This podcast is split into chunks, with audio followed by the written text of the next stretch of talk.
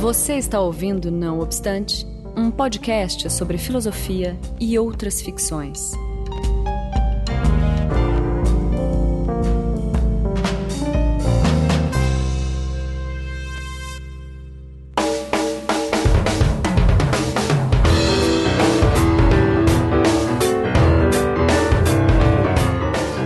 Começando mais um Não Obstante, eu sou Daniel Portugal, estou aqui com Marcos Beccari. Oi, oi, tudo bom? E vamos conversar hoje novamente com André Martins, professor de filosofia na UFRJ.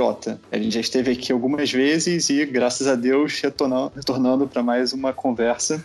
É, diga oi, André. Oi, Daniel. Oi, Marcos. Obrigado por Bom, ter voltado, André. É, obrigado, obrigado por ter voltado para mais essa conversa. É, eu vou te apresentar então rapidamente, porque já faz um, um tempinho desde a última vez. É, André Martins, então, como eu disse, ele é professor é, de filosofia na UFRJ, né, participando do programa de pós-graduação em filosofia, e é doutor em filosofia na Universidade de Nice, na França, e em teoria psicanalítica na UFRJ né, pela UFRJ.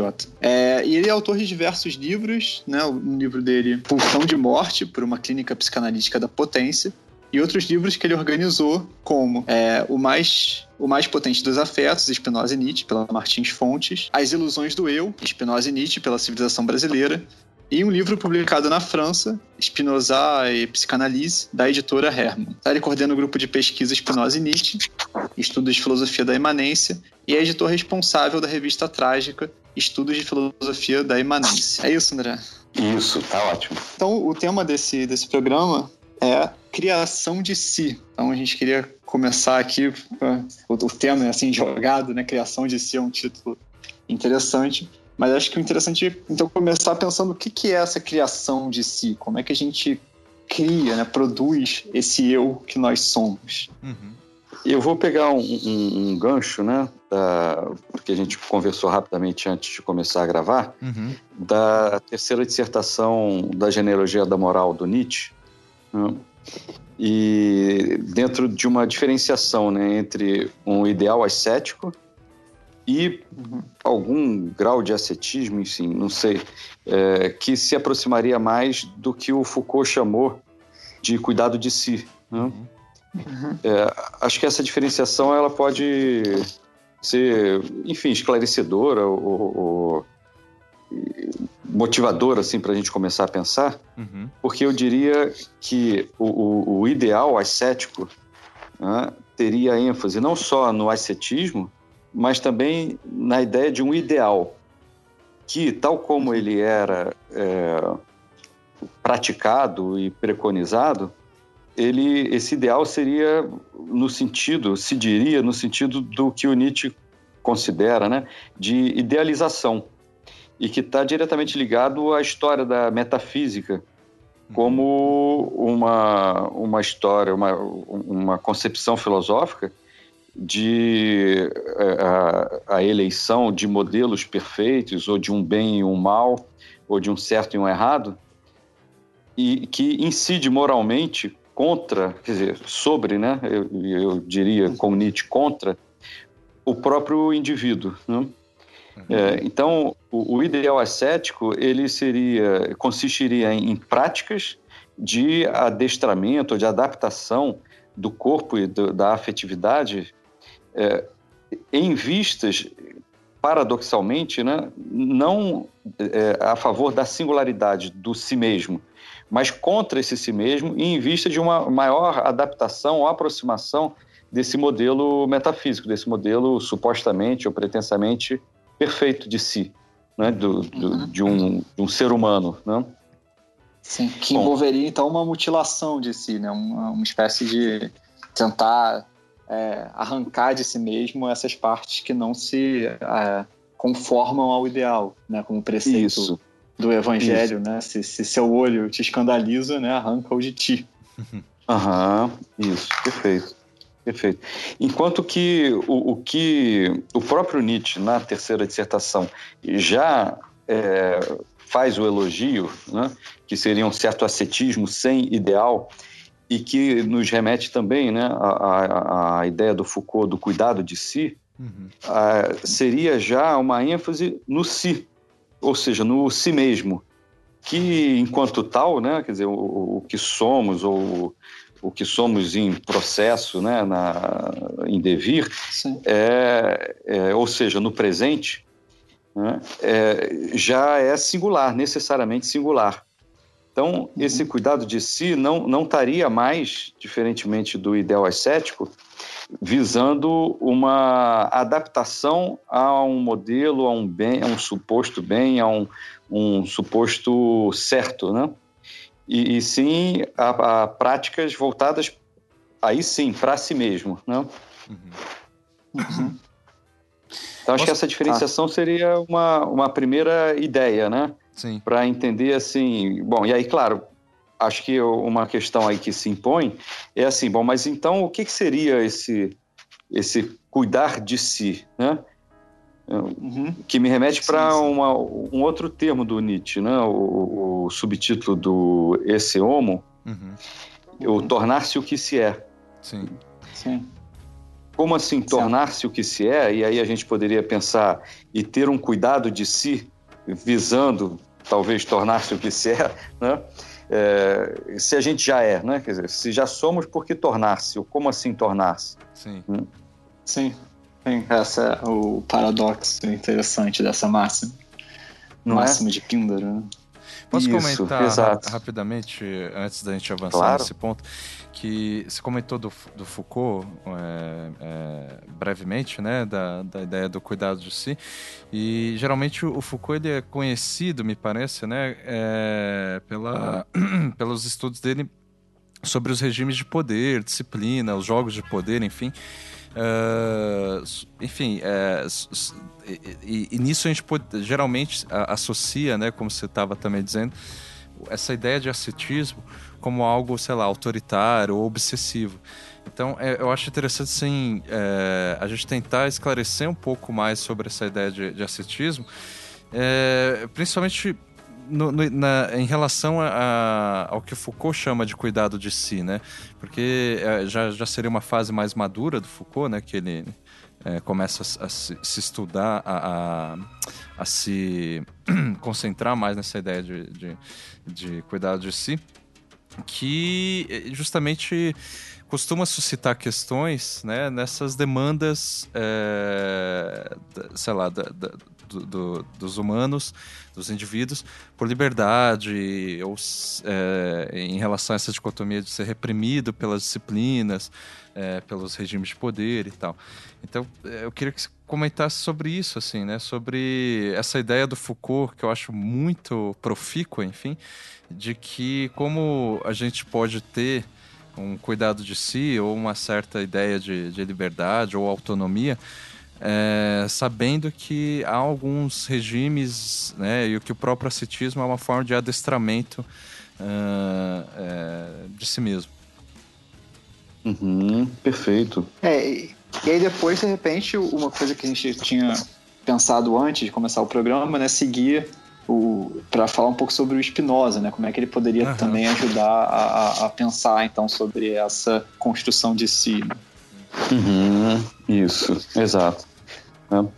Então, então é, antes de retomar o, o Foucault né, e, essas Sim. questões que o Marcos propôs, que, são ótimas né, para uhum. o debate do nosso tema, né, é, uma palavrinha assim que eu acho que é importante que vai reaparecer também quando a gente for conversar sobre Spinoza, uhum. que é esse tornar-se o que se é, em, que o Nietzsche propõe, né? Sim. É, ele, eu diria que antes de mais nada, né, para explicar ou, ou para tentar se aproximar ou entender esse paradoxo, ele, ele seria assim: primeira ideia é pensar assim, se eu sou, bom, então vamos repetir o paradoxo, se eu sou, por que me tornar, né? Uhum. Se eu já sou. Então, uma primeira ideia é entender que esse, esse eu sou, embora seja o que eu sou, digamos, né? É, isso não se confunde com um, um ser estático. Uhum. Então, o que eu sou já é, um, é, só é uma unidade, digamos, ou só é algo singular e que se diferencia dos outros Né? É, porque é dinâmico, é, é em devir, é em, nas interações, é relacional. Né? Então, esse, esse self, né, esse si mesmo, ele é um si mesmo em contínua, mais do que construção, né? ou menos do que construção, ele é em contínuo acontecimento. Né? Uhum. Ele, é, ele é dinâmico. Né? Sim, é um fluxo. Né? É um fluxo, exato. Então, o tornar-se o que se é, já, já tiramos uma fonte de confusão. Não é tornar-se alguma coisa que já está pronta e que eu tenho que descobrir o que, que é. Né? Tenho que descobrir o que eu sou. Não é descobrir o que eu sou. É, é, então, na verdade, seria como vivenciar mais ou expressar mais a mim mesmo. E aí entra já, num certo sentido, uma definição é, é negativa, né? pelo seu contrário. Né? Ou seja, é, na verdade, as é, necessidades de adaptação, enfim, adaptação nem sei se seria a boa palavra, mas de, de, convívio com o outro, obviamente, que me constitui também, né, e com a sociedade, com a cultura e tudo mais, né, mas acho que se a gente pensar em sociedade, talvez fique mais clara a ideia, vão impondo inevitavelmente para cada um de nós é, certas certas formas de, de ser e de sobreviver, que é basicamente, digamos, querer agradar aos outros, querer se adaptar às expectativas, querer é, estar bem de acordo com padrões de valoração social, né, padrões externos de valoração, que pode ser desde a família, o grupo de amigos, a escola, a faculdade, enfim, sei lá, a cidade, o país, etc, etc. Dizer, então, tudo isso que faz com que a gente tente é, agradar ao outro, ou corresponder ao outro, ou encontrar um, um reconhecimento em que o outro valide o que eu sou, uhum. né? isso tudo, embora, claro, a gente está se expressando ao ao se defender, né? Eu vou chamar isso tudo de defesas psíquicas, né? Uhum. não deixa de ser uma forma da gente se expressar, mas é uma forma de se expressar que é uma forma é, indireta, digamos, né? Ou, para ser mais preciso, reativa.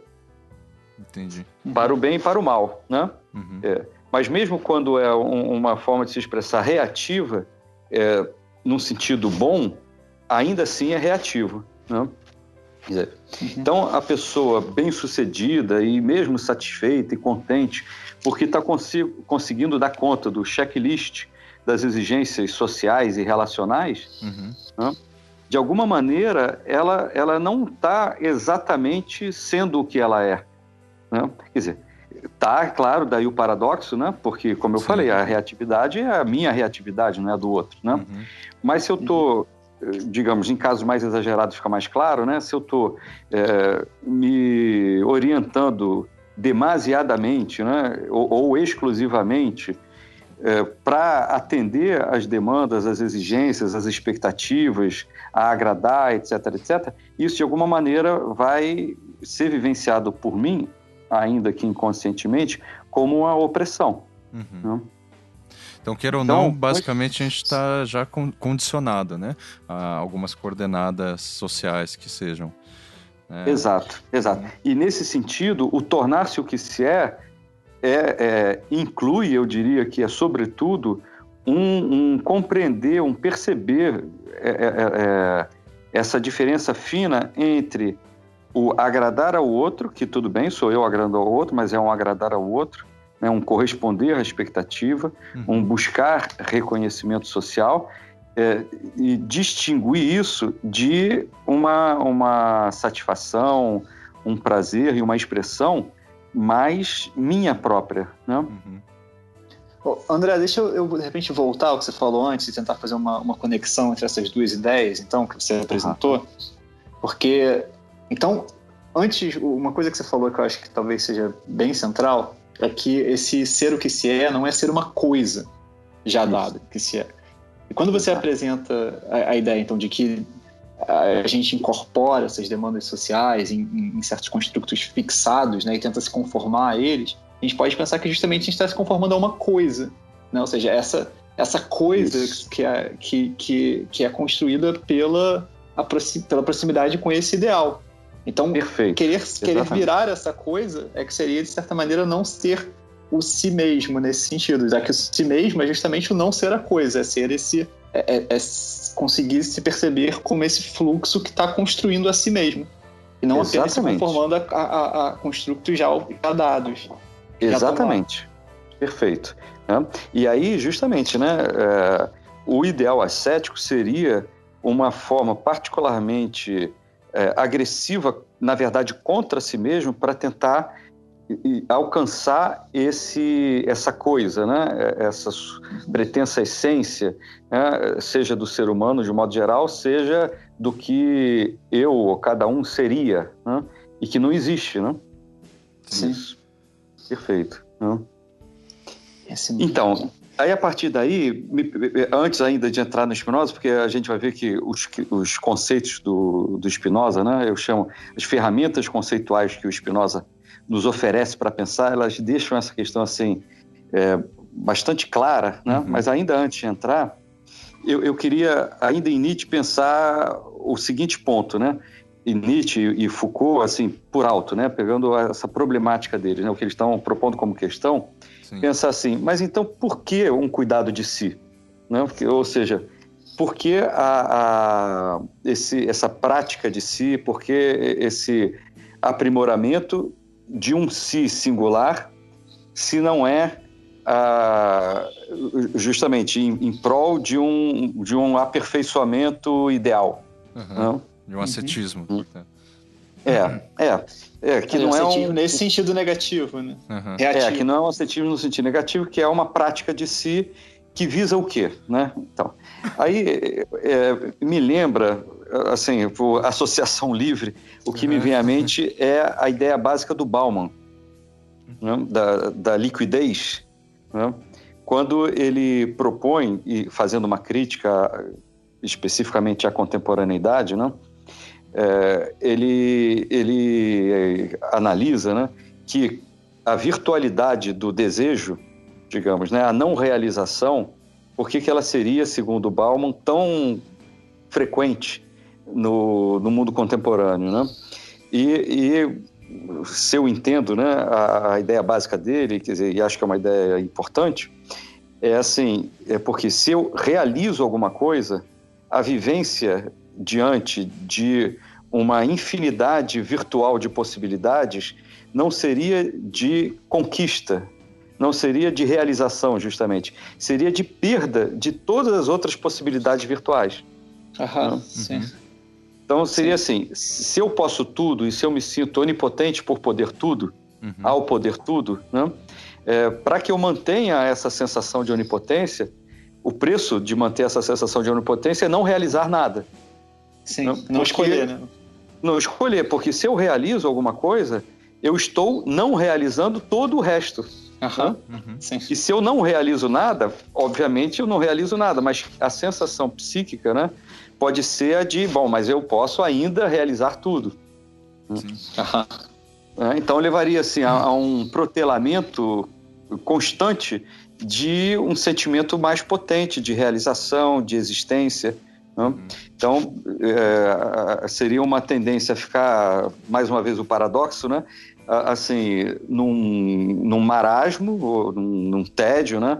Uhum. É, mas com a, a, mantendo essa ilusão, enfim, ou alimentando essa promessa é, para sempre adiada de realizar uhum. muitas coisas, não? Sim. Não. E aí quase a, a, o complemento né, do outro, de, de, querer se adequar totalmente a um ideal, esse aí é querer deixar em aberto a possibilidade de chegar a qualquer ideal.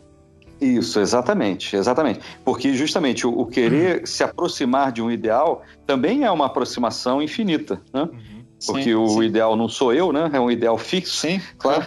Sim. É, exato. Claro. Então, aí qual a, justamente a relação que eu faço, né, com esse, com assim, o que se quer no cuidado de si, né? O, uhum. qual é esse ascetismo que o Nietzsche é, elogia, diferente do ideal ascético, né? é, seria justamente a, a, a, visar a realização. Né? E aí, mais uma vez, pô, mas a realização do quê? A realização de um projeto específico? É claro que pode envolver projetos, né? Mas a realização, justamente no sentido de estar na vida, né? Estar presente. Daí a ideia de uma prática de si, de um cuidado de si. Né? Uhum. Se eu paro de protelar e, e assumo é, esse luto da virtualidade infinita, e ou este luto do ideal de perfeição, né? Uhum. É, eu perco tudo que eu não serei, mas sou. Ao invés de colocar em suspenso o ser real, atual, em devir, em nome de algum dia ser ou a perfeição ou tudo. Né? Uhum. Uhum. Hum? Quer dizer, Sim. então, assim, se eu quero é, ser, agir, existir no, no momento presente, né? Existir é, atual e não só virtualmente, né? é, enquanto que o existir virtual teria como contrapartida uma atualidade meio tediosa, né? enfim, ou meio monótona, ou talvez até depressiva, né? Uhum. É, se eu quero isso, quer dizer, aí é que entra, me parece, tanto a ideia de Foucault quanto a de Nietzsche, de que é preciso abrir mão de outras coisas, né? É preciso esforço, é preciso canalizar energia, é preciso ter clareza do, do, do que. de colocar-se em movimento, né? Uhum. Uhum.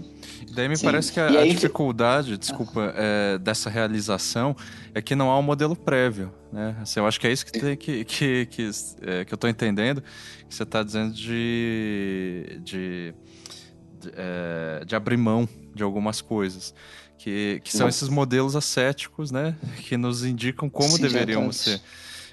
É, Exato. Mas só rapidinho, antes, antes de, de, seguir nesse caminho, que eu imagino que vá, né, a gente vai continuar a falar sobre isso, que essa é uma das questões centrais, né? Se você não está propondo um ideal específico, como então fazer, uhum, é, uhum. acho que é uma, uma, questão que a gente vai seguir nela. Mas é isso que, que o André apresentou agora, essa ideia então de que você vai necessariamente, já que você está em devir, está agindo, você vai assumir também a sua ação, de certa forma, e essa ação, é, ela não só não vai ser negada na medida em que ela é uma escolha que vai fechar outras portas, mas também ela não vai ser afirmada apenas como uma tentativa de chegar a um ideal. É, o uhum. interessante é que é perceber que essas outras possibilidades que são fechadas, elas são fechadas não negativamente, como se elas são mais. Elas são deixadas de uhum. lado pela escolha, ou seja, é ao fazer uhum. que se deixa de lado as outras coisas. Que é muito diferente Isso. de negar as outras coisas como antes, mais. Né? Porque aí você se Sim. fecha naquela escolha e você, não, você já não pensa nelas como possibilidade, né? Você quer se, se mutilar para se enquadrar no ideal. Então acho que essa é uma Perfeito. diferença central, né? Isso, exatamente. Exatamente. Né? É, é, não é uma propriamente uma negação, né? Uhum. É um, um avançar numa direção, né? Sim. Não, não é negar as outras possibilidades, né? É, é, assumir uma sem nenhum compromisso com o ideal nem dessa mesma, né? Uhum, é, de uma idealização nem dessa mesma, né? É um colocar-se em, em, em ação, né? Sim. Meio que, Sim, portanto, uma... jogando né, com os, os, ideais que, que estão aí, né? Isso, é, exatamente. Que não dá para renunciar uhum. deles, né? Não dá para renunciar da sociedade, enfim. é. Ah, então, mas aí eu acho que já, já daria para entrar o Espinosa, mas eu vou ainda fazer um pouquinho de suspense e segurar para pegar essa questão né, da, dos, dos, das exigências sociais para falar antes da, do tema que vocês levantaram, né? É, liberdade e autonomia versus disciplina ou, ou, ou Regimes de poder. É. é né? Então, porque é, justamente, né, a, se a gente pegar essa questão liberdade e autonomia na história da filosofia, e aí me vem à mente aqui é, agora, assim, em particular o exemplo da proposta kantiana.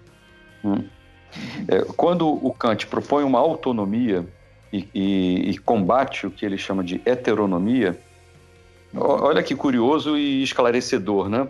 Não é a autonomia da pessoa, do indivíduo, né? ou desse self singular, né? do si mesmo singular. É a autonomia da razão. Só Sim, que a autonomia. Uhum. Não, porque a lei do heteronomia é justamente a lei do corpo, né? De certa maneira. Isso, né? exatamente. É, exatamente, exatamente. Então, é isso, quer dizer, a autonomia que ele propõe, que, que seria a autonomia da, da razão, né, que ele chama da maioridade, tal, tal, tal, né, ela, ela significa, ao mesmo tempo, quer dizer, é o mesmo que dizer heteronomia da própria pessoa, do próprio indivíduo, uhum, do próprio sim. si singular. Yes. Né? Uhum. Quer dizer, então é, é, é, curioso, quer dizer, na verdade, eu diria que é o cúmulo da metafísica, né? apesar do, do Kant estar querendo fazer o, o oposto, né? É, combater uhum. a metafísica, é o cúmulo, uhum. o, o, transcendental é o cúmulo da metafísica, é mais transcendental Sim. do que a ficção transcendente, né? Porque... Porque... volta na ética, né? A metafísica volta. A própria ética, aí você chega a Deus, volta a Deus, liberdade. É, exato. Não teria como não voltar, né? Porque justamente em nome do que você está se anulando Sim. e se mutilando? Autonomia é. da razão, é. que razão, né? É. É, é, é. ele acredita que justamente é, a razão dele, pessoa física, que está conseguindo atingir um, um, uma abstração verdadeira que negaria a própria origem, que é ele, pessoa física, pensando, né? Então, essa liberdade não é a liberdade do indivíduo ou do si mesmo, e da, ou seja, da, da, do si real, da pessoa real. Né? Seria um, uma liberdade, entre aspas, totalmente imaginária e fictícia. Uhum. De supostamente ser determinado pela razão que está ligada a Deus, né? E aí você se enquadra nessa é, ou as categorias absoluto. universais aí, né? Exatamente, a priori, a categorias a priori do entendimento, né? Uhum. Dizer, uhum. é, ele é, razão vai lançar depois para é, tentar justificar isso que não, não, não fica de pé sozinho, né? Uhum. É. Então, eu acho que ele é um bom exemplo, assim, né? Um pouco, digamos, o, um, uma das culminâncias, assim, dessa história metafísica que eu é, diria, usando um termo que o Spinoza usa, nesse sentido também, né? Claro que ele é anterior a Kant, mas pensando né, nas críticas que o Spinoza faz, ele usa o, termo latino, que é bem parecido com o português, então é fácil de entender, que é o delirium. Uhum. então, seria assim, é, essa história delirante da metafísica. Né? O, acho que o Kant ele, ele é uma culminância particularmente interessante, né? porque é o cúmulo do delírio você imaginar que é, a autonomia desejável para pessoas, indivíduos e seres singulares é justamente uma anulação tão grande que seria uma, uma autonomia de uma pretensa razão pura, né? de uma verdade assim do máximo do abstrato, né? Sim. E o Spinoza estava dialogando diretamente com Descartes, não é, André? É, é exatamente. Sim. É, vai justamente dizer Esse... penso, logo existo. Então, a, a razão me antecede. Isso, exato. Exato. Então, é, André, esse, esse, tema que você colocou agora, esse tema da, da, de como a gente pensa a liberdade, né, esse dirigindo ao absoluto, é um tema que me interessa bastante. Assim, na verdade, ele era o, o tema do, de um artigo que eu publiquei na revista que o André edita, né, na, na Trágica, uhum. há um tempo ah. atrás. É, um pouco essa, essa oposição. E é justamente isso que você começou a falar agora, né, de, de pensar como, uhum. como Kant pensaria a liberdade e a relação do eu com a liberdade. É, era um uhum. pouco. O que me interessava fazer justamente a oposição para. É, a oposição com o modo nietzschiano de pensar a construção de si, né, e o que seria liberdade. E, e, e não só essa outra, assim, o, o, que me parece ser, um, de certo modo, o, oposto, mas não tão oposto assim a Kant, seria a, a visão que a gente talvez possa remeter ao romantismo, que seria um pouco o contrário, como se a razão fosse quase o problema uhum. e se você conseguisse retornar os impulsos, estariam ligados também, de novo, a uma grande totalidade, que seria a força da natureza, a uma divindade imanente, aí sim você chegaria ao real que você uhum. é. E aí o que me parece interessante no, no Nietzsche é justamente a, a conseguir não cair em nenhum desses dois é, dessas duas soluções relativamente fáceis, que seria ou dizer ou não. Se você abandonar, né, o que depois vai dar ali num, num raiz, talvez, né, se abandonar o caráter, abandonar as construções, você vai voltar ali para o cerne biológico, vai voltar para a natureza, e aí tudo vai dar certo. Uhum, Ou ao contrário, exato. né? Se você conseguir reprimir a natureza, se você conseguir deixar de lado os impulsos e, e se aproximar da grande razão, aí tudo vai dar certo. O legal é que não tem isso tudo vai dar certo. Não tem essa, essa, liberdade, porque com esse tudo vai dar certo seria ter justamente alguma coisa que, que garante o bem e, e, a liberdade seria uma liberdade dessa outra coisa que te afasta dessa coisa. Não seria uma liberdade de alguma coisa, né? Esse é um, esse é um uhum. tema que Nietzsche volta várias vezes. Enquanto a proposta do Nietzsche é, o que a, a, a, oposição, né, que aparece no Zaratustra, é liberdade de quê? O que, que o que, que, importa isso, Zaratustra, né? Mas o, o que importa é uhum. perguntar liberdade para quê? Ou seja, isso. Exato. Perfeito. Sim. Perfeito.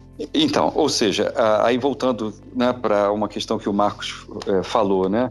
Assim, mas e as exigências sociais, né? Uhum. E, e, aí fazendo essa, essa passagem, né? Ou essa rápida mistura para chegar em Spinoza, né? Uhum. É, e voltando para o que a gente já falou, quer dizer, se eu, se eu entendo que um cuidado de si, para usar o termo do Foucault, esse si é um si real, né, que, que tem corpo, que se afeta e que é devir, é dinâmico, é em processo contínuo. Né? É, então, a, a, o, tor, o tornar-se o que se é e ou né, a liberdade é, ou a autonomia não é uma liberdade contra si mesmo, contra seu corpo, contra os afetos. Né? Isso, exato, não é liberdade de alguma coisa. E, exatamente, né? E mesmo pensando em relação às exigências sociais, né, ela não vai ser uma liberdade no sentido de livrar-se de exigências sociais. Né? Uhum, exato, também não é de, também não é de, seria também de alguma coisa. Isso. Seria contra, uhum. no caso, as, a sociedade. As exigências sociais. ah. Isso, exato. E aí aqui é o, as ferramentas conceituais de Spinoza, eu acho que elas ajudam bastante nesse ponto. E em particular, numa diferença da teoria dos afetos, uma diferenciação que ele faz na teoria dos afetos dele, entre é, o, o, afeto de tristeza, que é uma diminuição da potência de agir, né? e o afeto de alegria, que é um aumento na potência de agir, mas, sobretudo, a diferença de dois tipos de alegria, que é a alegria ativa e a alegria passiva. Hum? Porque ele vai chamar de alegria passiva as alegrias que são reativas. E se elas são reativas, elas são reativas justamente ou a tristezas ou a, a possibilidade ou a ameaça de tristezas. Enquanto que a alegria ativa, ela é uma alegria que vem da interação com fora, né, com, com o outro, com os ambientes, os acontecimentos e tudo mais, mas a, a, a definição de Spinoza é, ela se explica pela própria natureza da, daquele que se afeta, né? Então, ela surge na interação com fora, mas ela não é reativa ao fora. O, ou seja, o fora, ele desencadeia, ele, ele é o suporte de expressão da alegria que é ativa justamente porque ela vem da própria pessoa, não do interior da pessoa, mas ela é vivenciada pela pessoa na interação desencadeada né, por, por esse outro esse outro é a causa transitiva, mas não é a causa eficiente ou, ou suficiente ou imanente. Né? Porque, uma, uma vez desencadeado, o afeto da alegria que se diz ativa, ele é, é a minha potência, né? isto é, é a expressão singular em mim da potência da própria vida, da substância, uhum. da natureza, etc. Né? Enquanto que a alegria passiva é claramente, né, se diz alegria passiva, claramente é, é, reativa a uma causa externa. Tá. Aí, mas essa, essa reação a uma causa externa na, na alegria passiva seria uhum. é, necessariamente também uma, por exemplo, sair de um estado é, que era pior para outro, melhor como exemplo lá do, do Sócrates né, na, na, no Fédon, tipo, tirou a corrente e aí, porque tirou a corrente, eu tenho prazer. Eu estava pior Isso. antes. É um pouco essa ideia do. Não. É, é sempre essa ideia, exatamente. Né? O que o Spinoza vai dizer é assim, ela é sempre reativa, né? ou relativa a uma tristeza. Né? Então, assim, eu, eu, superei uma tristeza, né? ou eu evitei uma tristeza, aí eu me sinto, eu me alegro. Né? Uhum. Só que aí que tá, é, eu não me alegrei porque a minha potência aumentou eu me alegrei porque a minha potência deixou de diminuir, ou eu me alegrei porque a minha potência deixou de ser ameaçada, ou porque eu, eu consegui retirar um obstáculo aí sim a, a, minha potência, isto é, um obstáculo a possíveis alegrias ativas. Não? Uhum. Acho que okay. deu, deu para pegar né, essa diferença. Sim, sim, né? com certeza. Então, essa diferença é fundamental para essas questões que a gente está analisando, né? Porque justamente assim, ao invés de ficar num, num, assim, rodando em círculos, né? É, pensando assim, puxa, mas em que, que a sociedade me oprime ou me reprime? Em que, que a disciplina é contrária a mim? A diferença, então, é uma autodisciplina de uma disciplina imposta, mas a autodisciplina não é uma introjeção da disciplina imposta, etc, etc. Sim. Né? A, a, isso, quer, quer aí... sempre pensar isso, né? Eu tenho que ser livre de tanta coisa que não pois dá. É. Né? E aí, inclusive, assim, o que a gente vê muito é pessoas pensando assim, será que eu estou sendo livre?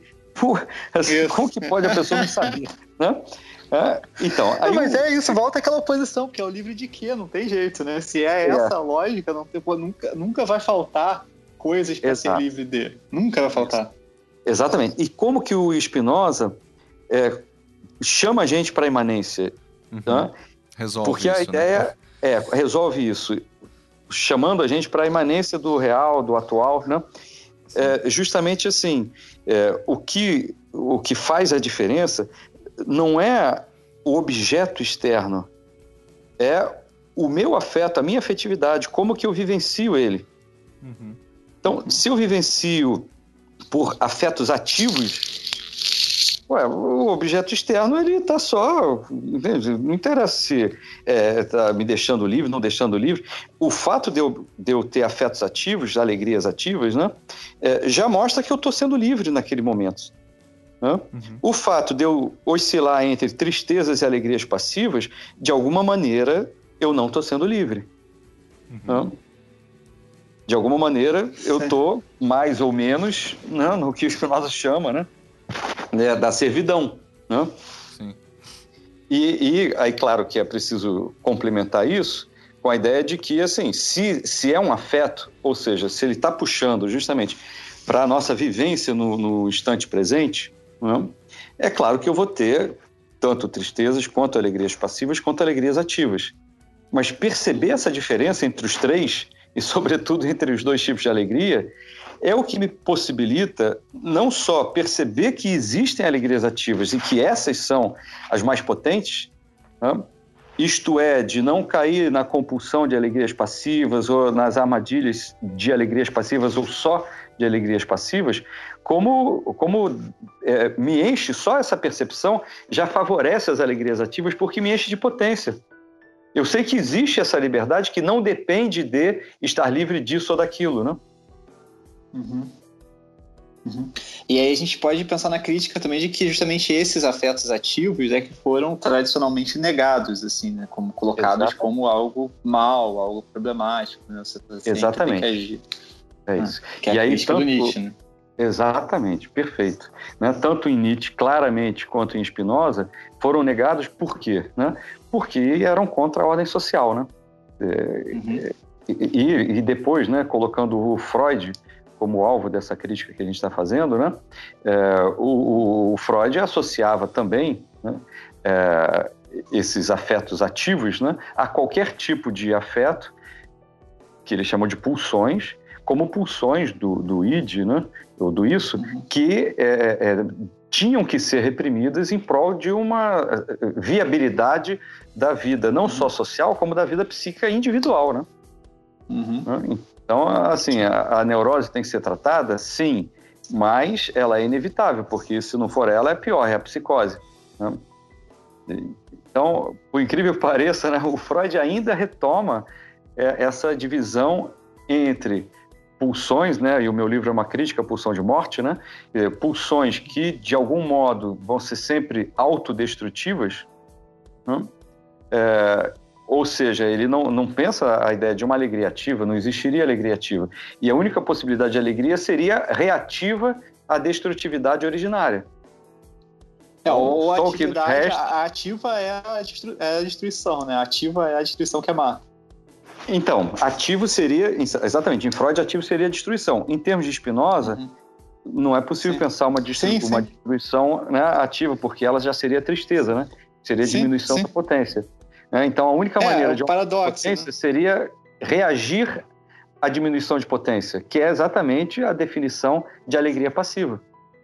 Uhum. Né? Sim, ou seja, a, ideia é que justamente a pulsão de o que aparece como pulsão de morte é que seria a verdadeira pulsão de vida. né? E, e, de que, que é... Exato, e que, portanto, não faz sentido chamar de morte, porque ela não é, Isso, é não contrária ao si mesmo, né? Uhum. Não. É, eu, eu, sei que você não, não, não, não, trabalha muito com Lacan, ou talvez seja até uma visão que, que se opõe ao tipo de proposta que, que você, enfim, é, está mais ligado a. Mas o, o Lacan também tem uma coisa um pouco assim, né, de pensar a pulsão de morte como é, a pulsão em si, né, de certa maneira, porque ele vai trabalhando e vai percebendo que a, o, o que está sendo chamado de libido é só a, a, pulsão de morte na medida em que ela é inserida no simbólico e fica girando né, em torno.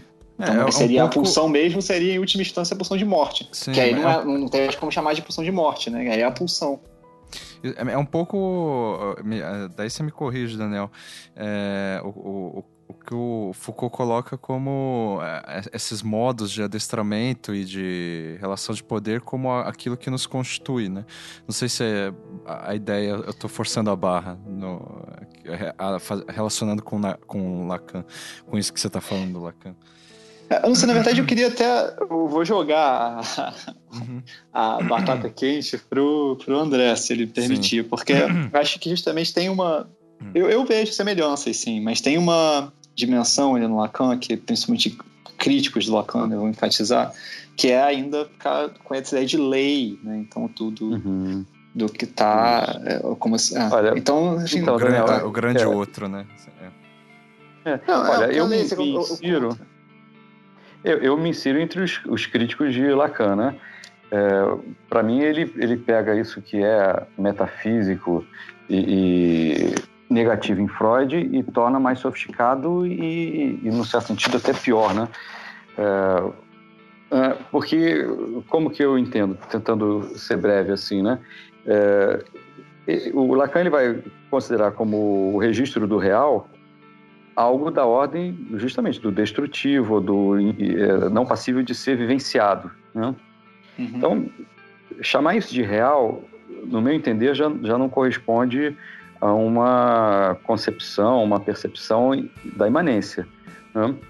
Porque o nome real fala o que é real. Se o real ele não é passível de ser vivenciado, eu já entendo que isso é uma imaginação acerca do real. Né? Eu, eu, já me parece assim que uma leitura, uma percepção, uma concepção imanentista vai pensar assim: ó, o real é o que é.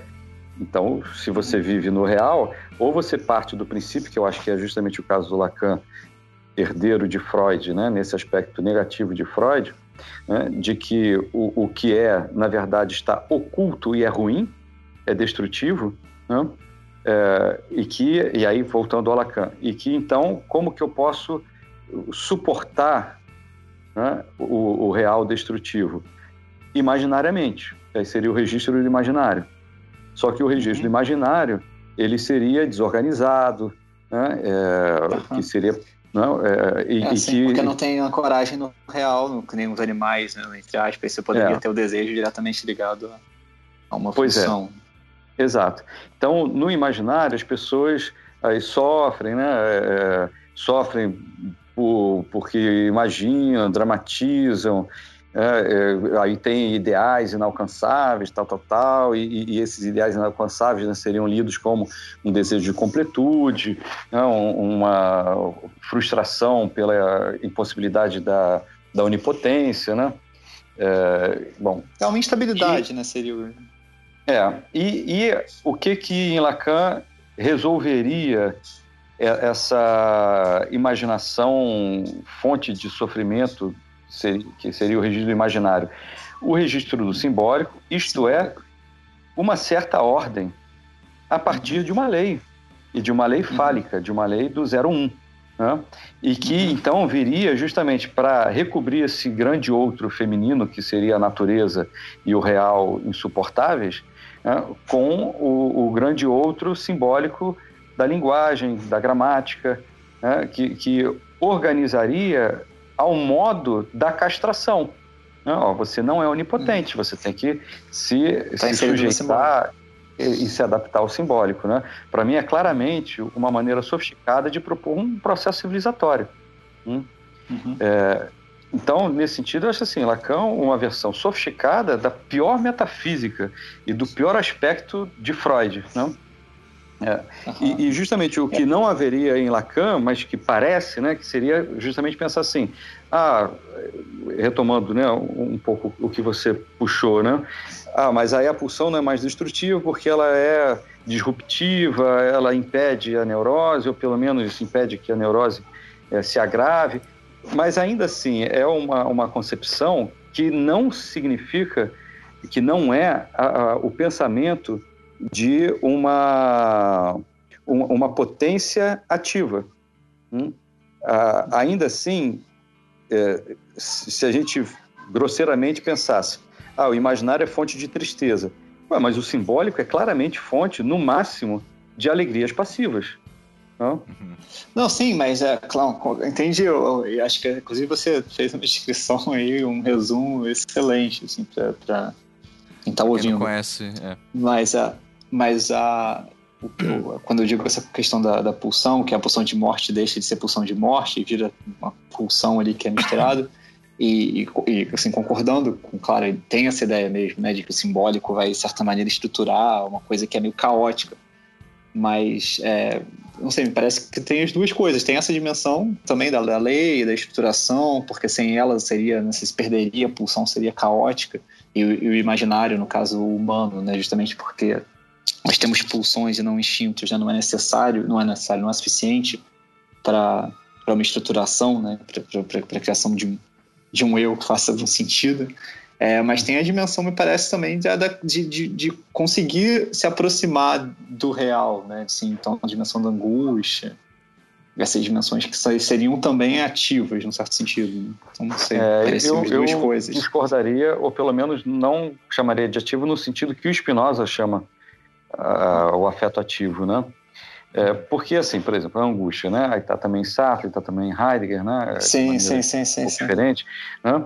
É, no meu entender, está se falando da mesma experiência, mas com concepções ou percepções... Negativas. É, opostas, exatamente, do trágico nietzschiano. O, o, trágico nietzschiano, eu acho que ele está descrevendo uma experiência, ou a mesma, ou próxima da angústia nesses outros autores. Mas não é a mesma coisa. Né? Sim, porque, porque a, a, angústia, exatamente, a angústia é uma tristeza, é a diminuição uhum. da potência, mesmo que ela seja boa no sentido de proporcionar um aumento da potência posterior, né? Uhum. É, por uhum. reação, né? É, ou pelo menos por tirar um obstáculo e a partir da retirada desse obstáculo, é, do, do, do, obstáculo da idealização, do, da completude, do desejo de completude, permitir, propiciar que afetos ativos venham a, a ser vivenciados, né? Então, é, agora, o trágico não. O trágico já é a própria percepção da, do, do, do, prazer e da dor misturados e inevitáveis, e a dor como contrariedade, sempre vai haver contrariedade. Né? Dizer, então, o, o, o, trágico se pensa a partir de uma expressão de uma potência individual e da vida. Né? a angústia se pensa como um eu, né, um psiquismo individual, sofrendo pela não completude. Né? Uhum. Não, assim, é, entendo, faz sentido essa, essa, essa oposição, né? Se, é, realmente teria uma dimensão negativa forte. Tudo bem, sem, não, sem negar essa, essa dimensão negativa, eu estou pensando agora, é, por exemplo, na, na, na, própria análise do Lacan, da, da, da do antigo, né, da tragédia, e, e pensando é isso que ele vai chamar entre duas mortes, se não seria também essa é, uma, a morte justamente do ideal de um lado e a morte morte. Então esse entre duas mortes não seria também o lugar, é, embora concordo, né, não vai, isso não vai ficar claro, tem uma dimensão negativa de negatividade, mas se, se na minha cabeça eu conseguiria aproximar, pelo menos, dessa dimensão trágica, né, de uma de uma atividade que não está pautada por uma não está pautada pelo ideal, ou seja, não está em referência ao ideal, já que a primeira morte seria a morte dessa, dessa vida para o ideal. Enquanto a segunda morte seria, enfim, a morte e morte, né? Que a, a vida tem morte. É, não, eu entendo, mas não vejo por aí, Entendi. assim, né? Porque é, que... mesmo no exemplo da Antígona, né? É, fica até mais fácil, né? Porque fica mais claro que o, o Lacan ele está fazendo uma interpretação que segue a interpretação do romantismo alemão, do idealismo alemão, em particular de Hegel, né? das tragédias, é, contra a qual Nietzsche escreveu, né? E Nietzsche interpretou as tragédias se opondo a essa interpretação, né? Então, se opondo não só à, interpretação aristotélica, como à interpretação hegeliana da, das tragédias e do idealismo alemão de um modo geral, né? Das Sim. tragédias, né? É, porque o, o, onde o Nietzsche vê o trágico, não é o trágico entre, né? Uhum. É, porque o entre seria, digamos assim, Hegel e Lacan estão se colocando como se fosse no lugar, né, digamos, do próprio herói que está entre o, do, dois opostos indecidíveis, né? É, o Nietzsche não se coloca nesse lugar, ele se coloca no lugar da vida, né, que é o que ele atribui à vivência do espectador, que é aquele que está vendo assim esse ideal é, do herói, né, ele é falso. Então não é assim, ah, o, tentando é, sintetizar. Não é assim. Ah, antes eu tinha um herói idealizado. Com a tragédia, eu não tenho mais um herói idealizado, então eu me identifico com o herói que, que sofre, que é imperfeito, que não morre gloriosamente no final, mas que cai em desgraça. Não é essa a leitura do Nietzsche. A, a leitura do Nietzsche é eu me identifico com o espectador que por sua vez se identifica com o fim da farsa da idealização. Né? Uhum. Super então, assim, nesse sentido. Né? Você se deixa com a vida e não com, com o herói que é só. É, exatamente. Essa exatamente. Essa individual. É, então, é, ele não se identifica assim, estou numa posição indecidível. Não, ele uhum. se identifica assim, acabou essa farsa. Então, o, o sim, trágico sim. é justamente assim, que a vida não tem nem o, o heroísmo e nem o ah. não heroísmo. Assim, é, é, assim, não é só o, o, ideal de perfeição que ruiu, né? é a, a, própria ideia de alguém que tinha o ideal de perfeição, porque em Lacan eu acho que daria para traduzir assim, um herói que tinha o ideal de perfeição, completude e tal, tal, tal, e que se percebeu castrado. Né? Uhum não tem a ideia de castração. É, é a, a, ideia do trágico e do devir, né? Ela vem de fora. Sim, entendi, ela vem de entendi. Não, interessante essa posição. Uhum. Entendi. Interessante essa posição Mas, que você apresentou. É. Mas o Marcos ia falando alguma outra coisa também. É, não, na verdade, eu não sei se é, seria uma, uma síntese muito grosseira, mas o que eu vejo nisso que vocês estão conversando é a diferença de uma concepção de mundo, é, de um lado, incompleta, você quer dizer, do mundo como sendo algo é, inerentemente incompleto, daí a, a, esse ideal de completude, e de outro, a concepção de um mundo como plenitude. Eu não sei se isso é muito grosseiro, se vocês estão não, entendendo o que, eu sentido, quero. Acho que faz sentido. Pensando a plenitude. Então, não sei, eu diria assim: o, o mundo incompleto que desejaria ser completo, uhum. né, acho que seria o mundo lacaniano. Né? Então, é isso. É, e é... se opõe a, a, uma plenitude idealizada, por isso que recebe tantos elogios. Né? Mas o, o que Spinoza e Nietzsche, né, e que é onde eu localizo a imanência, estão propondo ou percebendo é que Esse seria um é pleno, né? tipo né? de plenitude. Exatamente, uma plenitude na multiplicidade, uma plenitude uhum. né, é, onde a própria questão da perfeição e imperfeição sequer se coloca. Né? Uhum. Uhum. Não é assim, vamos assumir a imperfeição porque a perfeição é uma idealização. É que já nem se coloca isso. Né? Uhum. Tanto que Spinoza diz, ó, somos todos perfeitos. É assim, ué, como assim? Aí é uma tautologia que o Spinoza está propondo, né? Sim, Perfeito sim, significa é isso, per, perfazido, ou seja, acabado. Ué, se, aí sim é uma assunção do real. Se o real é esse, sim, claro. tá, tudo dado, né? Não está faltando nada, não, né? Porque a falta só vai sim, assim existir assim diante da, do modelo da perfeição, exatamente. Né? Sim, então acho que é realmente. então transformar é. todo, todo foi em assim eu quis.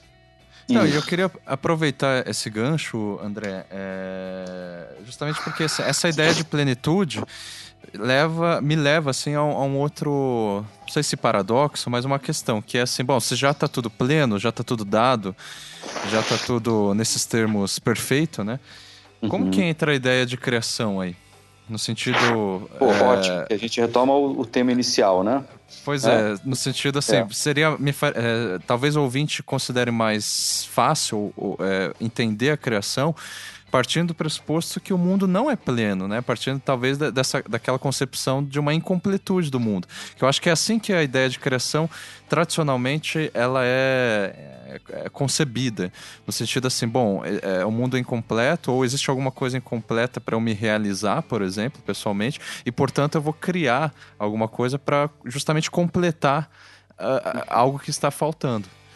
Então, Perfeito, né? Mesmo que, digamos, lacanianamente, esse movimento de completar vai ser sempre inacabado, porque né, é o objeto A, que é o objeto outro, que eu nunca obtenho, né, mas isso faz é, rolar né, a cadeia dos significantes, etc, etc. Concordo plenamente. Então, o uhum. que, que, seria essa outra leitura? Ah, e além de, de Lacan, o próprio Foucault quando uhum. ele, ele propõe né, o, o, livro. O Roberto Machado acabou de lançar um novo livro sobre ele, né? Misturando ah, vivências é? e tal. É, vivência pessoal dele. Até seria legal convidá-lo, né? Para um não obstante, é, acho que ele toparia. Sem dúvida. Né? ah, é? Bacana. É? Depois a gente pega eu, o, eu, contato. Eu passo contato depois. O é, convite é foda. Ok. Isso, exato. Né? Então, mas no, nos primeiros livros dele sobre Foucault, ele já tem dois, né? Mas sobretudo no segundo, uhum. é, isso fica bem claro, a própria ideia de transgressão em Foucault já insere de alguma maneira Foucault nisso que eu estou criticando com uhum. Spinoza e com Nietzsche, né? porque a ideia é justamente assim, né? É muito mais fácil você pensar a criação como transgressão, né? Então Sim. eu tenho uma inevitabilidade, uma indecidibilidade, né, de me adequar às regras sociais e aí eu transgrido elas porque eu tenho que respirar, né? E não é isso que se pensa a partir dessa outra concepção, dessa plenitude múltipla, né? com, com o Spinoza e com o Nietzsche. E aí, então, o que, que seria? Aí, passando então para a questão, né? É, o que, que seria? A, nessa plenitude múltipla, ela existe junto com a, a, a, então, a expressão da minha potência e o que contraria essa expressão da minha potência, né? Então, a, a, a, vivência nessa plenitude múltipla, ela é uma vivência de alegrias ativas, alegrias passivas e tristezas. Hum? Então, a, a criação, ela é, ela estaria do lado, ok, da alegria passiva, como esses outros autores estão propondo, né? É, uhum. E mas ela estaria sobretudo do lado da alegria ativa. Hum? E aí a gente vai para o tema, justamente, que foi o meu tema no Café Filosófico, né, da criatividade. Hum? É, quando você é, retira, é claro que não de uma forma idealizada, né, mas à medida em que, e isso a cada momento, não é uma vez por todas, né, né? Você retira, por exemplo, os motivos de preocupação, os motivos de ansiedade, os motivos de, de, de é, opressão, repressão, de coação contra si mesmo, hum, quando você consegue, é, quando consegue, por exemplo, né, nos momentos em que a, a, a gente está fazendo alguma coisa que faz sentido para a gente, né? É, diferente de fazer alguma coisa que dá alguma satisfação, mas que não é aquilo em que a gente se sente vivo, se realizando, realizado, inteiro, presente, potente, uhum. né? nesse momento dessa potência, na verdade, essa potência ela é espontânea. Né? Ela surge à medida em que a, as causas externas não estão sufocando esse conatus, essa potência individual. Uhum. Então, a, a, origem da criação, digamos, né?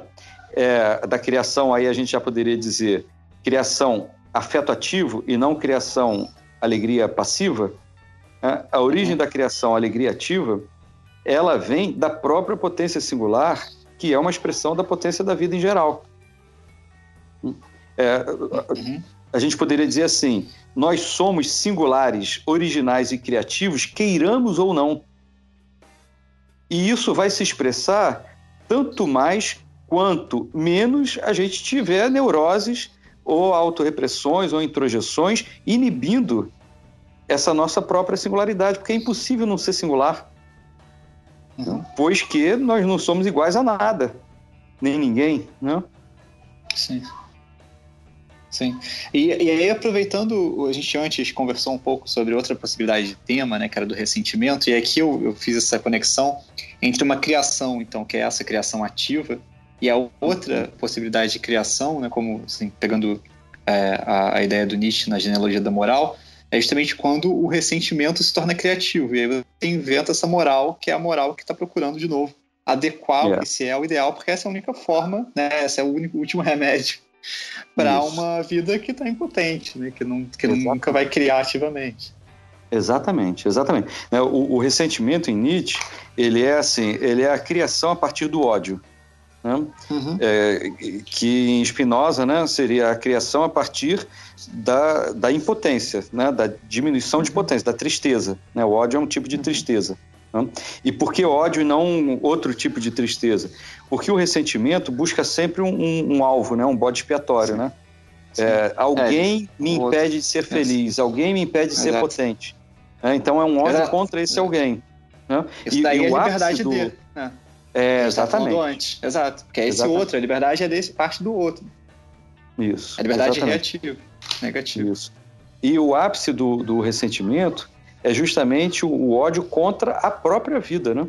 É quando esse uhum. outro se torna a própria vida. Hum? Uhum. É, é o, o, sentimento mais ou menos consciente, inconsciente, né? De que, assim, ó, como assim eu vou ser feliz? Vou, vou dar esse mole para a vida que fez tanta coisa contra mim? né? Ah, você tem que inventar outro mundo, né? Para isso você vai ser feliz lá no outro mundo. É, pois é.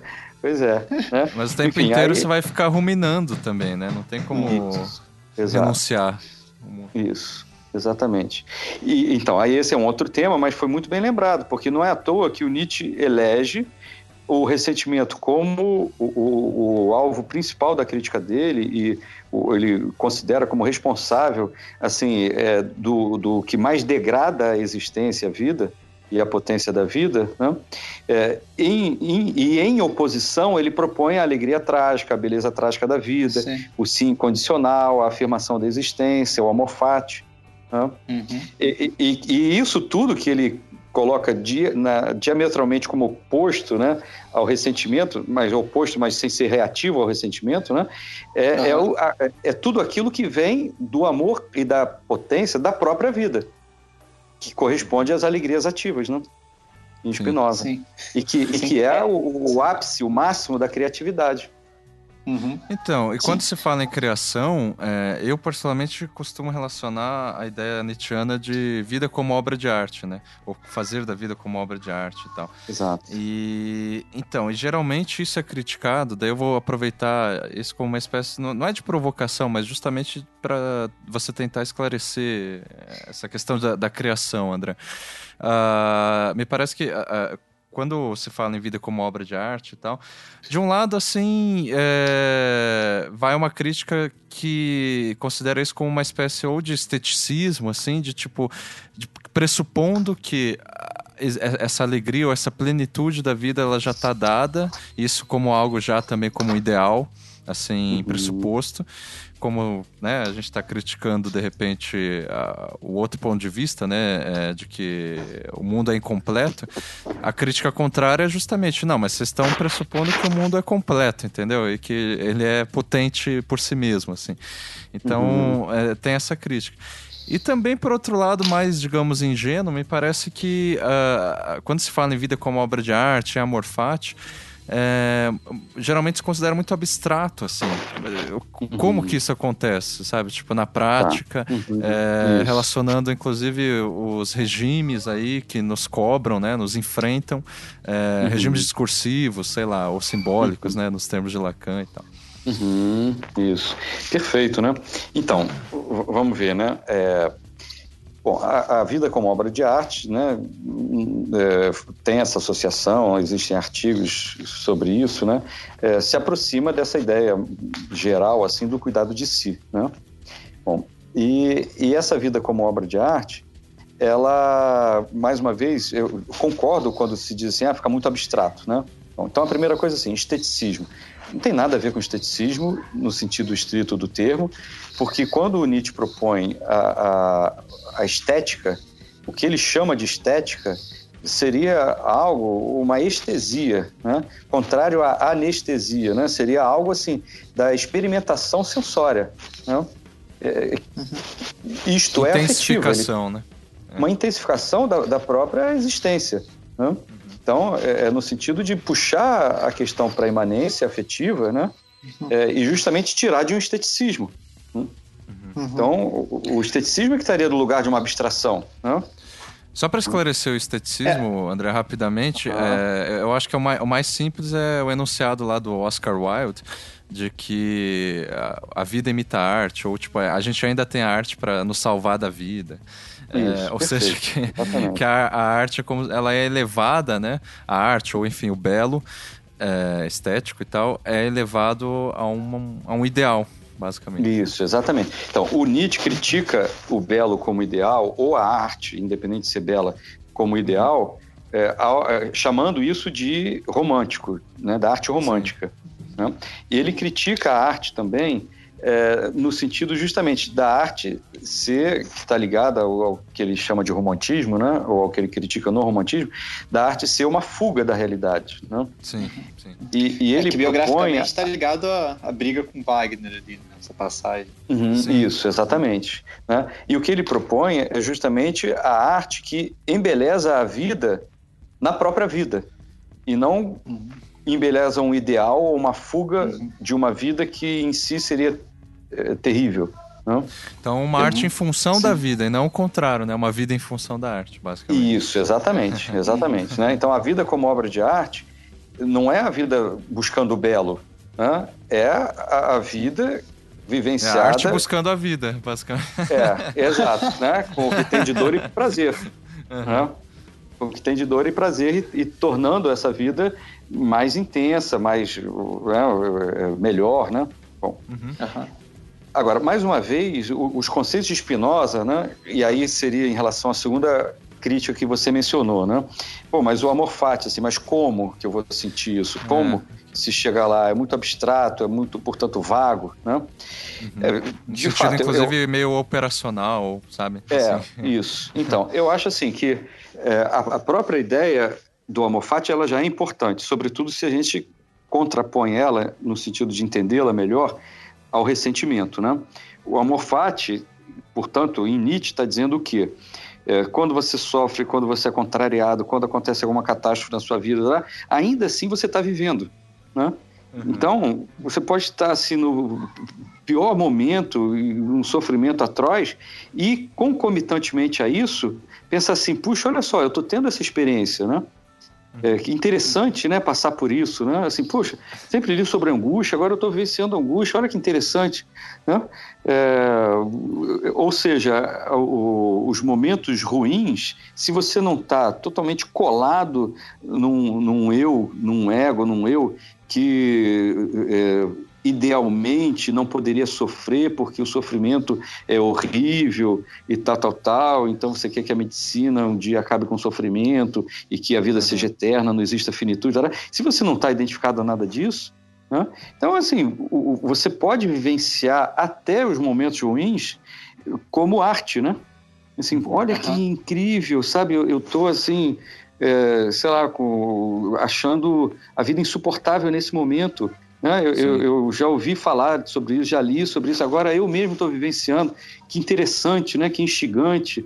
Né? Quer dizer, eu acho que quando o Nietzsche está falando da morfate, é incluindo a própria vida, justamente. Né? Sim. E você acha que nessa é, situação a, é, a, a, ideia de criação ela faz sentido, por exemplo? Não só nessa situação, mas, enfim, já que está falando dela, é, a, a capacidade da gente vivenciar isso de uma maneira não reativa, né? Mas basicamente uhum. af afirmativa. É, a gente pode entender isso como criação? Sim, sim. Sim. Então, é, eu, eu, será que eu já falei isso numa outra gravação aqui da gente? Não sei. Por exemplo, quando é, eu a gente gravou assim, a... pensando a depressão lá. Não é? Então, é. eu, eu dei um exemplo da N, é, Amy Winehouse, ou não? Não me lembro. Ah, não. Também, eu não eu lembro se deu esse Mas, enfim, específico. Tá, mas, mas deu... problema Pô, repetir, é, é, exatamente. né? Então, é outro contexto, né? É, porque vendo os documentários dela, né? Aí tem milhões de questões que são suscitadas, mas pensando uma coisa em particular, né? É, num olhar assim mais superficial e talvez mais de senso comum, a impressão que dava, e talvez até tenha alguma fala do, do documentarista nesse sentido, né? que é como se ela criasse uh, as músicas mais incríveis, tal, tal, tal, nos piores momentos, como uma reação aos piores momentos, né? Então, é Sim. é como se, nos termos de Spinoza, se estivesse dizendo assim, que a, a, a, arte mais intensa e potente é, seria passiva, seria reativa, uma alegria passiva. Uhum. Uhum. Então, eu discordo totalmente. E uma ideia romântica, dessa... totalmente romântica também. É, assim. é. também, é. exatamente. Eu discordo totalmente dessa leitura. Né? Uhum. É, o, o a, a, leitura que eu faço, inclusive vendo né, o, o mesmo documentário, digamos, né?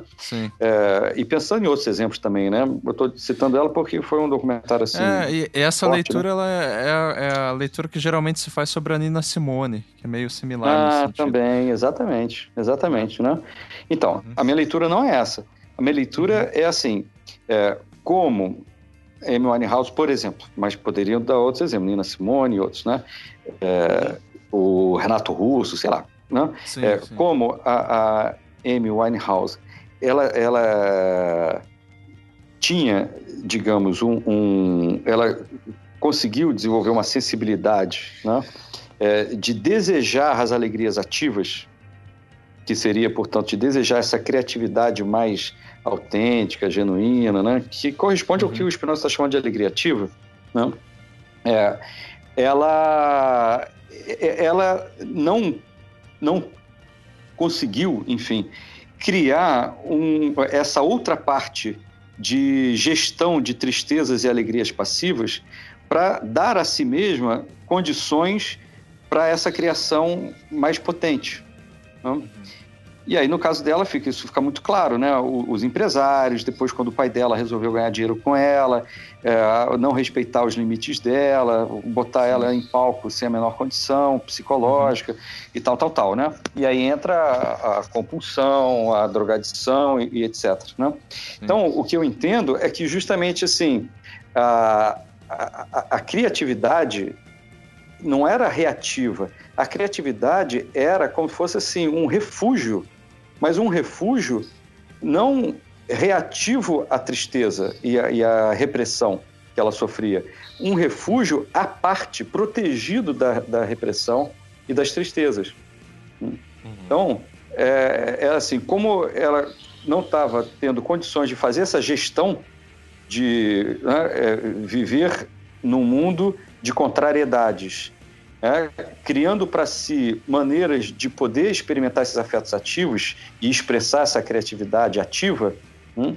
então ela é, conseguia expressar a criatividade ativa, apesar, não, não era graças a, como se diz, era apesar do alto grau de tristezas.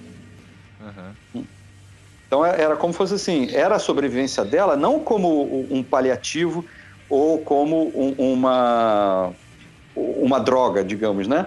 Era a sobrevivência dela como o que havia de vital, Sim. de cura, né? Uhum. Então ali ela buscava fonte que não era é, em reação ao resto, era para ter força para suportar o resto. Sim. Não sei se Mas deu para perceber a diferença. Pode, sim, é, de fato, isso pode ser facilmente lido por uma é, perspectiva romântica, né? Exato, exato. É, que é o que, em geral, até é matéria de jornal né, faz sim. essa leitura como fosse uma leitura por, por default, né? Assim, uhum. é, como fosse óbvio, né? Sim. Mas eu interrompi o Daniel, não é, sei se esse, o Daniel sempre queria lugar, falar alguma coisa. É. Sempre esse é o lugar para se questionar, né? Quando a coisa parece óbvia, aí que você suspeita. Isso, exato. É.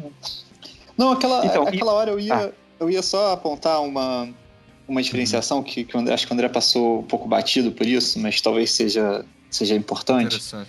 É, que é a, a, ideia, então, da felicidade pensada né, de maneira ativa, ou seja, é, enfim, vou repetir tudo que a gente já falou, né? Mas pensar dessa maneira ativa, da conexão com a, com a vida criativa, etc.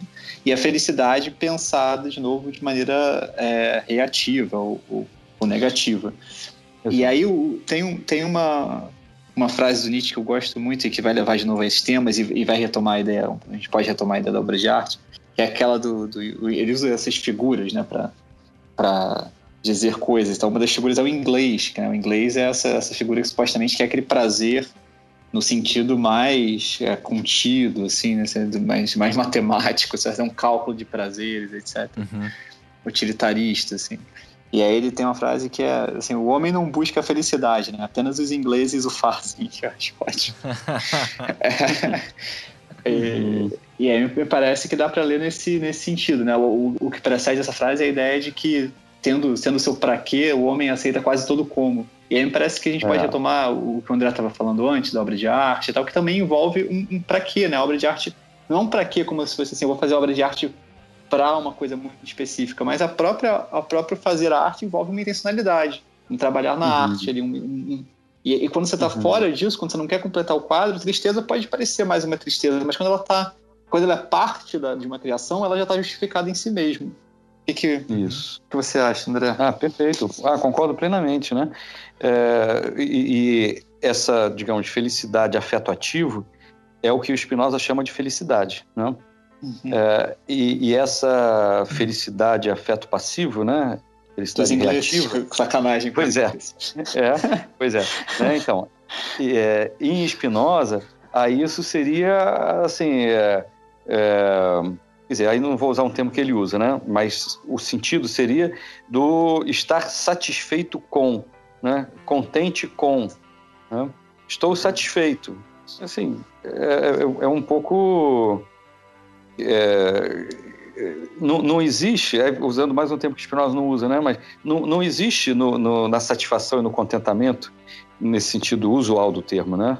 É, uhum. Não existe um entusiasmo entusiasmo, a palavra significa entel, é Deus dentro. Se a gente pensar no Deus de Spinoza, é perfeita a ideia, né? O entusiasmo Sim. é o quê? É, um, é, uma alegria ativa intensa. Né? Que tradicionalmente uhum. não se pensa. Toda intensidade parece ser é, é, é uma falta de regra, um descontrole, né? Uhum. É uma coisa é. negativa. Em Spinoza, não. É a intensidade, tempo. se ela for alegria ativa, pô, é tanto melhor. Né?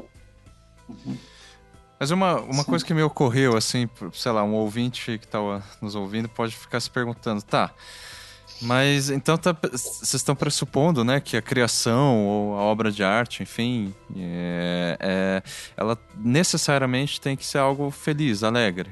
Tem que ser algo. Eu sei que eu estou colocando em termos bem assim. Não, sim, sim. né, que eu acho inter... assim, interessante para esclarecer. Então sempre tem que ter. É, é, pressupõe, portanto, uma conduta entusias, entusiasmática ou, sei lá, hedonista em relação à vida. Então todo artista necessariamente precisa ser isso. Ou, enfim, todas as pessoas que criam precisam necessariamente estar feliz consigo, me consigo mesmo, é, estar contente com a própria vida, satisfeito com o que lhe acontece. É isso, André? É, e aí, claro, é, não, pergunto já sabendo que não é isso. É, é. Claro que não, porque seria a felicidade outra. É, isso, né? É, porque, assim, esse entusiasmo, né? Porque isso me, me lembra um, um, outro ponto que eu acho que é importante, nunca é demais é, ser lembrado. Né? Reiterar. Né? É, reiterar. Porque a, a, alegria em Spinoza é um conceito. Isso significa o quê? Ah, não é quando eu me sinto alegre? Sim e não, né? É, a alegria em Spinoza vai significar justamente aumento da potência de agir. Né? E tristeza, de fato, é quando eu estou triste, tal, tal, tal, mas significa diminuição da potência de agir, né? Então, o que o Spinoza está dizendo é assim: por que, que eu me entristeço? Quando eu sou contrariado, quando eu sinto a minha potência de agir diminuir. Por que, que eu me alegro? Quando a minha potência de agir é favorecida ou aumenta. Né? Bom, mas uhum. entender conceitualmente é importante. Por quê? Porque eu, eu posso fazer uma arte potente, né? é, eu posso fazer, de alguma maneira, sempre vai ser o caso, onde está uhum. misturado a alegria ativa com a alegria passiva com, com tristeza. Né? Sim. É, só que, é, é, então, aí voltando, ué, como assim? Agora achei que eu estava entendendo, não entendi mais nada. Né? É, é porque, assim, a, a expressão da criação ela é sempre ativa. Né? E ela vai ser sempre um aumento de potência ativa. Agora, como eu tinha dito, essa expressão, ela dialoga, ela interage com a realidade. Ela não vem do nada, tem como causa transitiva a interação com o mundo, porque não existe um dentro de mim que não seja uhum. relacional. Né? Sim. Então, o afeto é que é ativo. É, é o afeto ativo no meio de relações que podem ser caóticas ou não. Né? Mas, é, é, para usar um termo do Deleuze, é o que me força a pensar que força a pensar. Né? Eu não penso assim, puxa, agora eu vou ser criativo. Né? É, é assim, é, é o que vem de dentro de mim, né? esse dentro entre aspas, numa interação da própria vida. Né? É, então, quando o Spinoza ele separa em afetos, eu acho que é uma ferramenta super poderosa, mas a gente tem que entender nessa nuance, né? Quer dizer, a tristeza, diz Spinoza, ela vai ser sempre ruim em si, porque é a diminuição da potência de agir. Mas, num contexto, numa dinâmica afetiva, né, ela pode ser boa. Quando, ele dá um exemplo, a gente pode listar inúmeros exemplos. Né? Ele diz: quando, por exemplo, eu estou numa compulsão de uma alegria passiva, uma tristeza, que portanto é, é contrária à alegria, né? uma tristeza pode ser boa, porque me tira da, da, daquele vício, digamos, né, daquela compulsão. E, Sim. portanto, ela é boa em que sentido? Porque ao me tirar de um contentamento de alegria passiva, é, isso vai abrir a possibilidade de eu, enfim, voltar a ter uma alegria ativa. Sim. Eu vou ilustrar. Isso é muito fácil de ver assim na, na questão é, psíquica, clínica, né? É, um, um, uma pessoa, por exemplo, até no exemplo do ressentimento, né? Uma pessoa que cultiva seus ressentimentos, né? É, é uma pessoa que vai se contentar com pequenas alegrias passivas. E ela uhum. dificilmente vai ter uma alegria ativa, porque ela está usando a, a própria tristeza e as alegrias ativas é, em contraponto a essa própria tristeza cultivada, né? É, ela está usando isso, na verdade, como uma defesa psíquica ferrenha, né? poderosa Sim. contra o, o, trágico da vida. Ela está se apegando. Sim, alegria reativa, só. A um ideal, é uma alegria reativa, exatamente. E, e, no caso do ressentimento, fica claro que isso é um obstáculo real e eficaz contra a possibilidade de alegrias ativas. Totalmente. É, então, voltando para a criação, né? É, o, o que seria contrário à criação né, que daria essa criação bizarra do ressentimento, é, é, seria a, a, o não trágico, seria a não vivência de tristezas, alegrias passivas e alegrias ativas.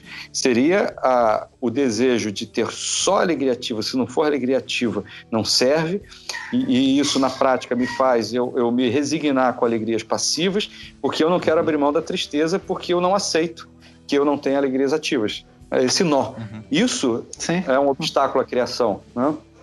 Sim. Sim, perfeito. E, inclusive quando, quando se trata de pensar o que nós somos, assim, você pode ter ressentimentos que, que se, se dirigem a, a, coisas que são você mesmo, né? Então pensar, ó, meus desejos é que não me deixam ser feliz, ou, ou são as regras que eu interiorizei que não me deixam ser feliz, ou essa, sei lá, uma doença mental, assim como eu imagino, uma característica minha que eu acho problemática que não me deixa ser feliz. E aí eu uhum. fico Exatamente, circunscrito né? naquilo. É, é eu tô chamando de bestas dentro de nós. Não. Tô uhum. acabando um, um, livro agora e tem esse título. E é sobre isso. Ah, assim. legal. Uhum. Isso aí. Marcos, você acha que Maravilha. contemplou? Será? Maravilha. Pensando, né? Imaginando o ouvinte, assim, essa ideia, né? Quer dizer, não é você estar sempre alegre, né? É, é ao contrário. A própria criação, ela é expressão de, de uma força vital e Sim. ela alegra, né? Sim. É, é quase como o resultado. É que eu odeio essa palavra, né? Tanto resultado quanto uma, é resultado de uma necessidade. Uhum. Mas eu não sei se vocês compreenderiam, assim. É, porque é, é, é se cria. É, eu tô falando necessidade, mas porque é, me parece que a criação ela nem, não é uma coisa assim muito é, ponderada, sabe? Não é muito. Uhum. É, Calculada. Calculada, exatamente. Mas necessidade é um termo extremamente problemático também, né? É, mas, mas... Acho que eu estou complicando mais do que. E não, talvez assim. é, talvez no uso comum dos termos, né? Porque é. a, a, imanência em Spinoza ela está toda centrada na ideia de necessidade, que é a necessidade do presente, não a necessidade do futuro. Né? Sim, sim. A necessidade sim. do presente se confunde com a própria afirmação da existência, né? Uhum. Uhum. É, uma necessidade como algo já é, previamente dado, como a própria vida. Né? Assim, a vida não Exatamente. foi ponderada, ela é. simplesmente aconteceu. É isso, né? é isso. É, acontece, acontece. É. E, e, não sei se vocês concordariam, vou tentar fazer um fechamento, né, a partir daí. Uhum. Ah, claro. Por favor. É, Ótimo. Né, é, que a, a, gente retoma o, o, ponto inicial, né? Em que sentido é uma necessidade, e é uma necessidade trágica, né? Que é o oposto do dramático, né? É, é uma necessidade por quê? Porque não tem como nós não sermos singulares, ou seja, inicialmente daria para dizer, não tem como nós não sermos criativos. Então, uma uhum. pessoa que não é criativa, no sentido winnicottiano, né? Que é assim, a, a criatividade ela pode estar em fazer um macarrão e ainda por cima um macarrão onde não tem nenhuma originalidade, né? É, no uhum. sentido assim de que eu estou inteiro ali, aquilo ali para tá sendo, eu estou é, me sentindo vivo fazendo uma Sim. macarronada. Né? É, é... Você que fala algo assim também, né? Tipo, relacionado também, à culinária. Puxa, é. não, e, e, isso me lembrou também que o José, ele deixa essa ideia espinosista muito clara quando ele diz assim, a, a, a alegria, né? Quando ele diz alegria, força maior, naquele livro dele, ele diz a alegria, ela não tem motivação, só a tristeza que tem motivação. Né? É, a, é. a, a, a, tristeza é uma contrariedade, é uma causa externa que se impõe porque eu dei eco a ela. Né? A alegria é interações, objetos externos e tudo mais, mas o afeto vem da própria vida. Né? Uhum. Por isso que essa a, a alegria é, ainda que momentânea ou pontual, ela é, digamos, ontologicamente incondicional, né?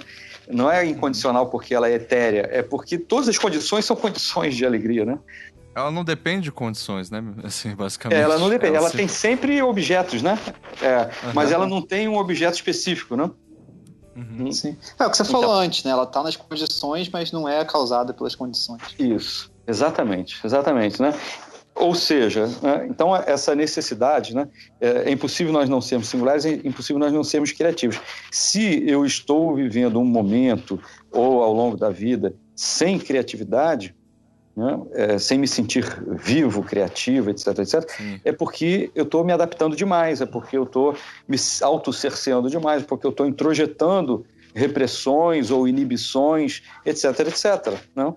Então, uhum. a, digamos, a, a, construção de si, a criação de si, né, a, a aquisição da, da, possibilidade do amor fati, uhum. num certo sentido, é uma desconstrução.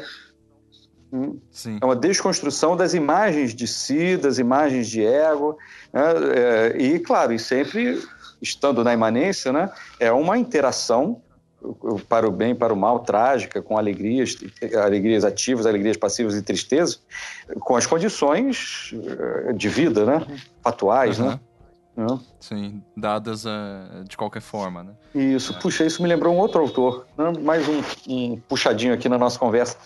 É, o, o, o Bourdieu, né? Quando ele fala de um determinismo social, não, uhum. é uma luta de poder, quem, quem não tem quer ter, quem tem não, não quer abrir mão e tudo mais. nós né? somos constituídos pelos hábitos decorrentes disso. É, exatamente, não é qualquer tipo de hábito, né? É, é uhum. pelos hábitos que nos dão ou privilégios ou a falta dos privilégios, não?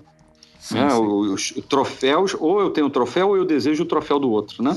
Ou eu desejo algum troféu, né? Então, é, eu acho que Bourdieu tem imiscuído, assim, né, nessa leitura dele, que eu acho que é uma leitura correta, mas não como absoluto, né? É uma leitura do sintoma, não da, da do real, né? É, então, acho, acho, que tem uma dialética do senhor de escravo, assim como em Lacan, etc, etc. Né? O, o, que falta é justamente essa percepção de que essa pessoa que está inserida no, na sociedade, ela é uma pessoa que se afeta, que tem um corpo, né? é uma pessoa real, concreta, né? É, e, e, que a, a, e cuja potência vem da própria potência da vida. Hum? Uhum. Então, justamente, eu acho que o Bourdieu é um bom exemplo de pensar assim, caramba, não vou ser nunca livre, né? Porque pô, livre, livre de alguma coisa da qual não tem como eu escapar, né? o que falta é justamente perceber que a liberdade não é a liberdade de, não é a liberdade contra, é, é uma, uma, um cuidado de si, uma criação de si, uma conexão com a nossa própria potência, com essa criatividade necessária e inevitável e incontornável, né? Por mais que possa, é que está a, a, importância terapêutica dessa compreensão filosófica, né? Por mais que ela possa, na prática, ser inibida. E ser inibida Sim. gerando depressão, gerando é, fibromialgia e por aí vai, né? Sim. Isso é inclusive extremamente difícil, né? Porque não, eu acho importante colocar isso, assim, é, não é uma coisa, assim, apesar da gente estar tá falando que é inevitável e tudo mais, é, que simplesmente você escolhe no sentido mais, é, sei lá, prosaico, dizer, ah, então eu vou escolher ser feliz, basicamente, né? Isso, tá. é, é, um processo, e eu acho que isso até retoma a ideia do ascetismo, no sentido positivo dessa ideia, quer dizer, ou no sentido ativo dessa ideia. Isso. É todo um exercício, né? Eu acho que essa ideia também tem a ver com Sim. o cuidado de si do, do Foucault, Exato. assim. Exatamente. É um exercício... E mais ainda com o Sloterdijk, que foi o que a gente não mencionou, mas que é essa ideia é. do atleta, da trata de si, do exercício. Que, uhum. Então, que pode, que é, que é uma coisa que exige um esforço, é, dependendo, né? Já que a gente pode assumir que a gente é constituído por hábitos e por outros é, processos de inibição, adestramento, enfim, não, as coisas é, não estão plenamente ao nosso alcance, uhum. né? A vida como obra de arte e tudo mais. Isso, exatamente. Então, é... E que vai ser inevitavelmente dolorido, tanto porque é uma quebra de idealização, né? Uhum. É uma quebra de ideal perfeito, de completude, etc, etc. Quanto vai ser dolorido? Porque a gente vive justamente em meio às exigências sociais, né, as relações, ou seja, a, as alegrias ativas, né, é, elas precisam ser percebidas e cultivadas, né? mas é uhum. impossível se viver, dizer, ou seja, a plenitude ela sempre vai ser inevitavelmente trágica, né? é impossível se viver só em alegrias ativas, né? E isso, inclusive, era muito claro para o Spinoza, né? O, o, o, sábio que ele menciona na, na parte 5 da ética, ele tem alegrias passivas, ele tem tristezas, né? ele, ele se afeta mal. Aí qual é a diferença? É, é que ele tem uma, uma, percepção e uma valoração dessas alegrias ativas. Essa é a diferença, né? Uhum. Sim. Excelente. Bom, então Quer comentar acho alguma que coisa, tá... Daniel? Ótimo como final, não. Por mim, a gente fecha, encerra com, com esse comentário. Uhum. Ah, legal. Maravilha. André, muito obrigado. Se quiser, sei lá, ainda fazer uma consideração final ou, sei lá, divulgar alguma coisa, fica à vontade, o espaço é seu. tá, queria, enfim, só dizer que, como sempre, foi super gostoso, foi realmente, assim, um enorme prazer, né? Uma conversa é, sempre de, de, alto nível e sempre muito gostosa, muito boa. Espero que, que todo mundo goste aí ao ouvir também. Ah, sim, por minha parte foi, foi excelente, foi assim, muito bom, é sempre um prazer enorme, André. Bacana. um grande abraço, então. retornado. Então, tchau, tchau. Tchau, tchau, gente. Um, prazer. um abraço. tchau. tchau.